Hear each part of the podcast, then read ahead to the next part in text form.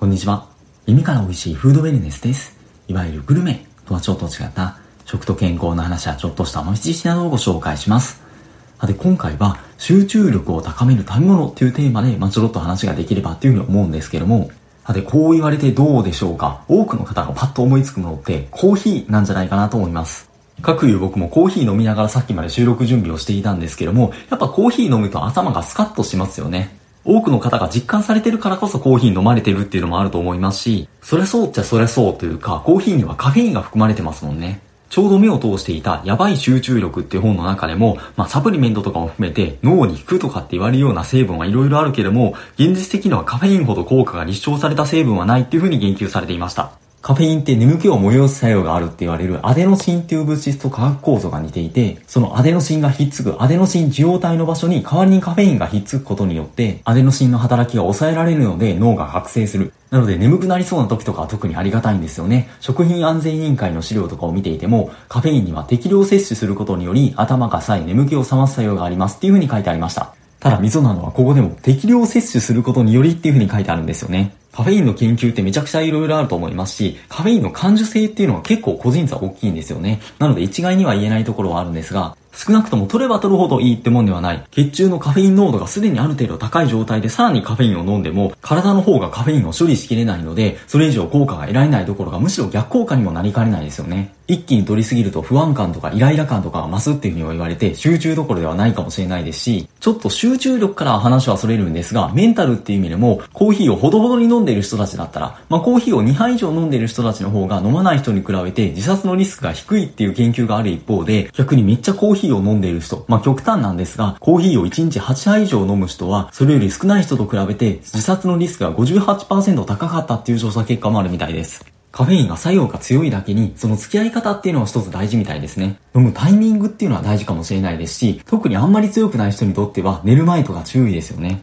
フードウェルネスの話をしておきながらあれなんですけども、集中力とか脳のパフォーマンスっていう観点では、やっぱり睡眠が一番大事なんじゃないかなっていうふうに思うんですよね。はカフェインに割と敏感な人を対象にしてるんですけども、夜にいっぱいコーヒーを飲むだけでも睡眠の質が低下したっていう報告もあるそうで、人とかタイミングによってはやっぱり逆効果になりそうですよね。ちなみにこの研究の大元をたどると、カフェイン入りのコーヒーとカフェインレスコーヒーを比較をして、まあ、睡眠の質が悪かったっていう結果になっていたらしいので、逆に言うとやっぱり夜は気になる人はカフェインレスコーヒーの方が無難なんじゃないかなってことは言えるかもしれないですよね。じゃあ夜ではなくて朝飲もうっていう風になりそうなんですけれども、一方で起き抜き直後に飲むっていうのもあまり良くないっていうのも言われていて、というのも人間の体は自然に起きた後コルチドールっていうホルモンが分泌されて、これによってだんだんと目を覚ますことができるようになっているんですが、なので起きてすぐにカフェインを飲んでしまうと、その相乗効果というか脳の刺激が強くなりすぎて逆効果にもなりかねない。一般的にコルチドールは起きてから90分後ぐらいから減り始めるらしいので、コーヒーを飲むならその自然のメカニズムの邪魔しない範囲というか、90分後以降とかがいいかもしれないですよね。7時に起きるとしたら8時半以降ぐらいが無難かもしれません。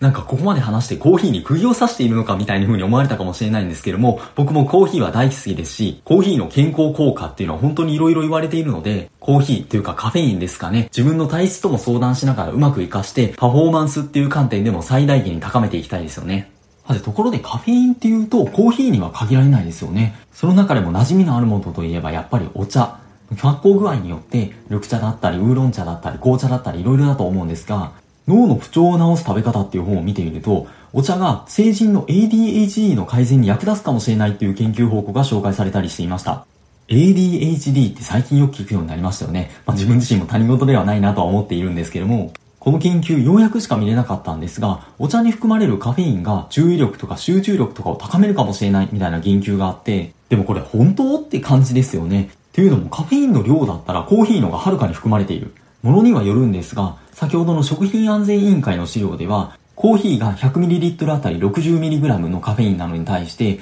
紅茶が 30mg、そして煎茶、まあ緑茶ですかね、とウーロン茶に関しては 100ml あたり 20mg っていう風になっていて、ということは大まかに言うと2分の1か3分の1ぐらいのカフェイン量ってことになります。それを踏まえるとちょっと不思議な感じはするんですが、もしかしたらお茶に含まれる他の成分が関係しているのかもしれません。というのもお茶、とりわけ緑茶には、エルテアニン、テアニンっていうリラックス作用があるっていう成分が含まれていて、なのでお茶ってどちらかというと、飲んでほっと一息みたいなイメージですよね。となると、これから仕事とか勉強とか何かに集中しようっていうのとはまた違ったイメージなんですが、この点、緑茶に関する他の研究を見てみると、そこでも緑茶によって、まあ、注意力とかも含めた認知能力とかワーキングメモリーの活性化に影響を与えるっていう話が出ているんですが、その効果はカフェインとビアニン別々に投与された場合よりもカフェインとテアニンが同時に存在するような場合、つまり緑茶とかを飲んだ場合とかの方が高いっていう言及がありました。同じことに言及している別の文献を見てみると、カフェインとテアニン相反する効果の結果として、リラックスしつつも集中しているような状態、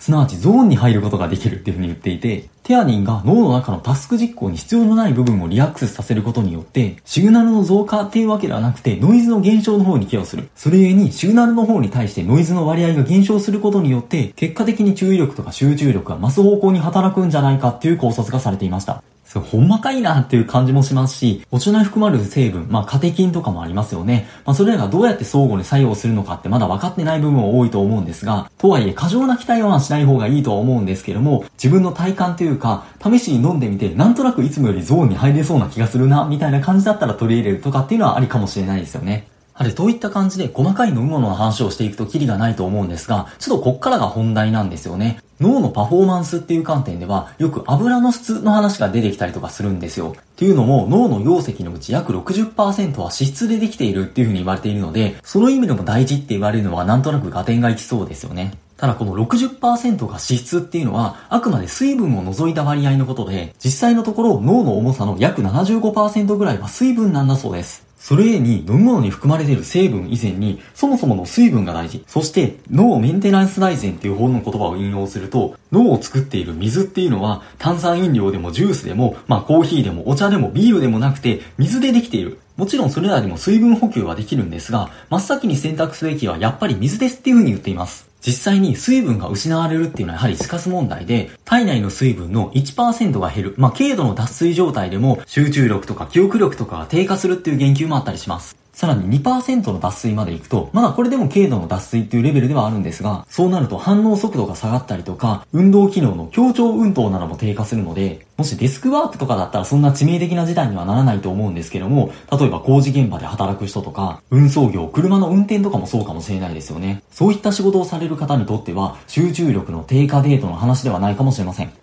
それはともかく何かの成分が含まれているとか以前に、そもそもの水分、水をしっかり取るっていうのも案外大事かもしれないんですよね。特に子供を対象にした研究っていうのがいくつかあるみたいで、例えば7歳から9歳の子供58人に追加で水を飲んでもらうグループと飲まないグループに分けた時に、追加で水を飲んだグループの方が、その後やってもらった課題のスコアが高かったっていう結果があったり、他にも作業前に水を飲むことで集中力が上がったっていう結果もあるみたいです。他にも大人を対象にしたもので複数で研究があったのが、若年女性を対象に、まあ、研究室に集めてしばらく水分摂取を制限してもらったら、眠気が増えたりとか、まあ、活力が下がったり、注意力が下がったりとかしたそうなんですが、その後水分制限を解除して水を飲んでもらったら、すぐに注意力が戻って頭がはっきりするっていう改善が見られたんだそうです。そういった意味でも、ちょっと水分が足りてない時に水を飲んだら集中力が回復するっていう可能性はありそうですし、その一方で先ほどの研究でも、水分補給した後注意力とかすぐに回復したんですが、一方で活力とか疲労感とかっていうのはなかなか戻らなかったみたいなんですよね。こういった実験みたいに無理やり水分摂取を制限されるってことは普通ないとは思うんですけども、でもある程度水分量が減ってしまう前に水分摂取をしておくってことはやっぱ大事そうですよね。